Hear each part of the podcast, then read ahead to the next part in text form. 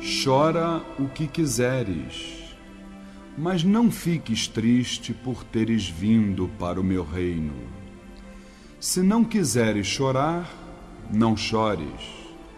Se não conseguires chorar, não te preocupes, pois apesar de teres chegado agora, haverás de voltar para o lugar de onde vieste, numa outra roupagem representando uma nova oportunidade de reparar tuas faltas.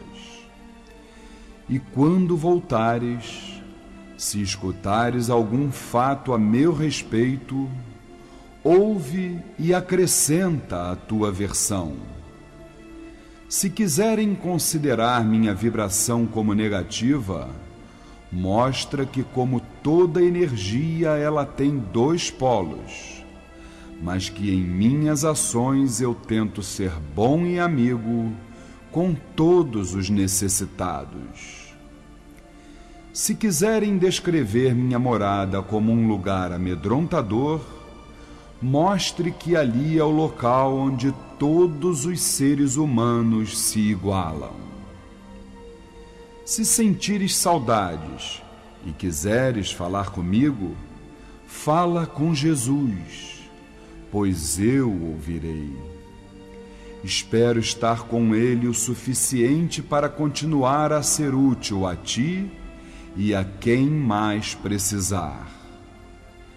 E se tiveres vontade de escrever alguma coisa sobre mim, diz apenas uma frase: És meu amigo. Aí então solta uma lágrima eu estarei presente para enxugá-la. E se não for eu, não faz mal, pois outros amigos farão isso por mim. E vendo-te assim bem amparado, irei cuidar de minhas tarefas onde quer que esteja. Mas de vez em quando, lança um olhar na direção de Deus. Não me verás mas eu ficaria muito feliz se te visse a olhar para ele. E quando chegar a tua vez de ires definitivamente para junto do Pai, aí viverás em Oxalá o sentimento que plantaste. Acreditas nestas coisas? Então vai e viva como quem sabe que vai desencarnar um dia, e que o faças como quem soube viver plenamente.